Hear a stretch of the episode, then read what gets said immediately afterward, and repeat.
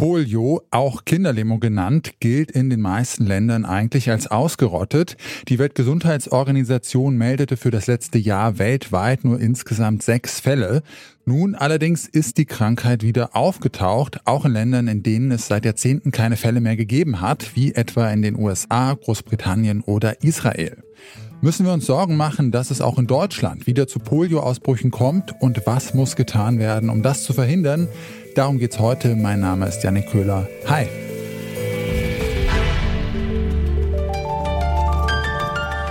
Zurück zum Thema.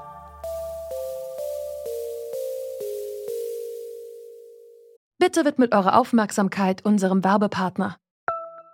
Die Suche nach geeigneten Mitarbeitenden kann viel Zeit in Anspruch nehmen, muss sie aber nicht unbedingt, denn man kann sich helfen lassen. Zum Beispiel mit den Premium-Stellenanzeigen von Indeed, denn damit wird eure Stellenanzeige in der Suche sichtbarer und Bewerberinnen und Bewerber werden schneller auf euch aufmerksam. Indeed schenkt euch jetzt 75 Euro Startguthaben für eure Premium-Stellenanzeigen.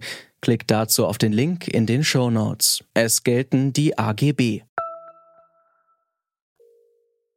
Poliomyelitis, kurz Polio, ist eine ansteckende Infektionskrankheit, bei der die Nervenzellen befallen werden und die im schlimmsten Fall zum Tod führen kann. Dabei gibt es verschiedene Varianten der Krankheit. In afrikanischen Ländern oder Pakistan und Afghanistan treten vor allem Polio-Wildviren auf. In anderen Ländern kommt es aufgrund der verabreichten Impfstoffe zu Infektionen. In seltenen Fällen kann nämlich das Virus aus dem Impfstoff mutieren und dann wiederum ungeimpfte anstecken. Genau das ist nun in den USA passiert. Was es damit genau auf sich hat, das hat mir Katrin Kehren vom Robert Koch Institut erklärt. Sie arbeitet in der Geschäftsstelle der Nationalen Kommission Kommission für die Polio-Eradikation. Bei den Fällen in London und auch in den USA handelt es sich um sogenannte VDPVs. Das sind Erkrankungen oder Infektionen ausgelöst durch Viren, die sich aus der Lebendimpfung wieder zurückmutiert haben zu einem pathogenen Virus.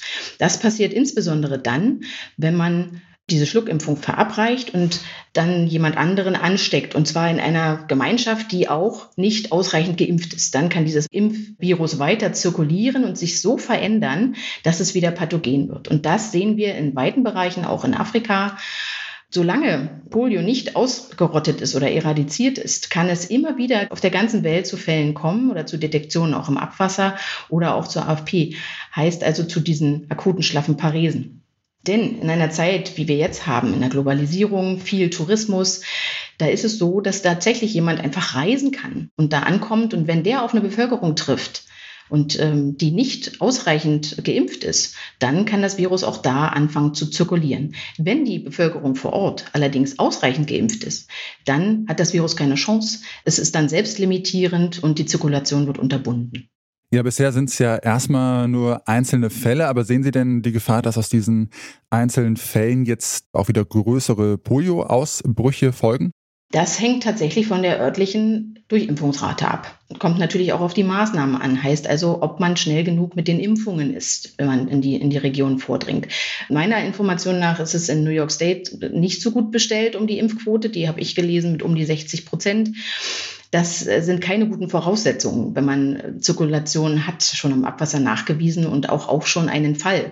Weil bei Polio ist es eine Besonderheit, da gilt auch schon ein Poliofall als Ausbruch, weil es eine so geringe Manifestationsrate hat. Polio hat eine geringe Manifestationsrate. Das heißt, eine Infektion wird oft gar nicht erkannt, denn nur selten treten die für die Krankheit typischen schlaffen Lähmungen oder Entzündungen im Bereich des zentralen Nervensystems auf. Die meisten Erkrankten haben dagegen nur einen Schnupfen oder gar keine Symptome. Das macht es schwierig, eine Infektion als Polio zu erkennen. In den 1950er Jahren wurde ein Impfstoff gegen Polio entwickelt. Seitdem sind die Ansteckungszahlen immer weiter zurückgegangen. Die Weltgesundheitsorganisation arbeitet mit globalen Kampagnen daran, die Krankheit komplett auszurotten. Warum das jedoch alles andere als einfach ist, das kann Katrin Kehren beantworten.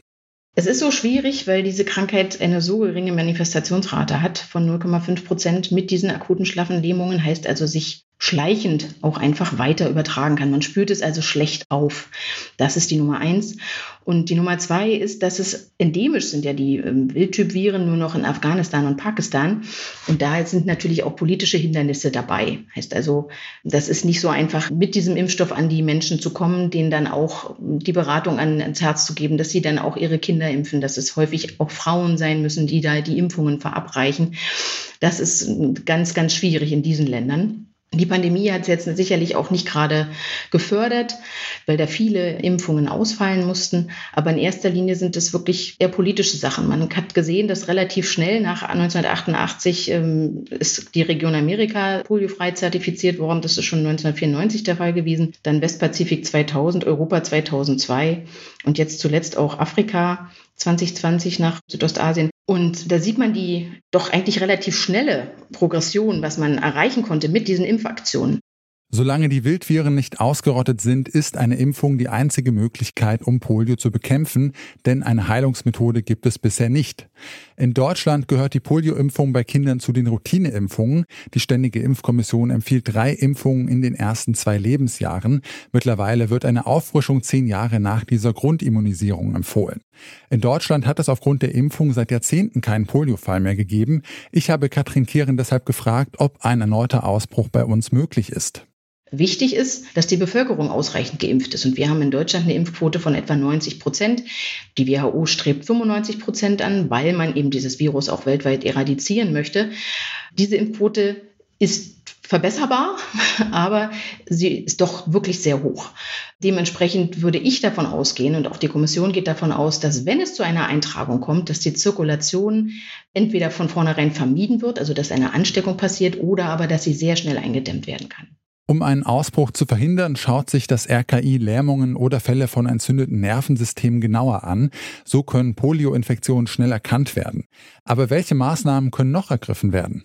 Tatsächlich gilt nur für die Impfung zu werben bisher, dass jeder noch mal reinschaut in seinen Impfpass, noch mal selber guckt, nicht nur bei Kindern, nur weil es Kinderlähmung heißt, heißt es nicht, dass es ähm, Erwachsene nicht treffen kann, sondern wirklich einfach mal in seinen Impfausweis schauen, bin ich ausreichend geimpft und wenn ich selber nicht beurteilen kann, dann einfach noch mal den Arzt fragen. ExpertInnen halten es für unwahrscheinlich, dass es in Deutschland einen Polioausbruch geben wird, denn die Impfquote hier ist relativ hoch. Allerdings gibt es auch in Deutschland noch Impflücken und die sollten geschlossen werden, denn Polio ist weltweit noch nicht ausgerottet. Um das zu erreichen, braucht es vor allem in Ländern wie Afghanistan oder Pakistan einen stärkeren politischen Willen und genügend finanzielle Unterstützung. Dennoch ist Katrin Kehren vom RKI optimistisch, dass eine Ausrottung möglich ist. Das war's von uns für heute. An dieser Folge hier mitgearbeitet haben Mira Emmerling, Lars Fein und Alea Rentmeister. Produziert wurde sie von Benjamin Zerdani. Chefin vom Dienst war Alina Metz. Mein Name ist Janne Köhler. Ich sag ciao und bis zum nächsten Mal. Zurück zum Thema vom Podcast Radio Detektor FM.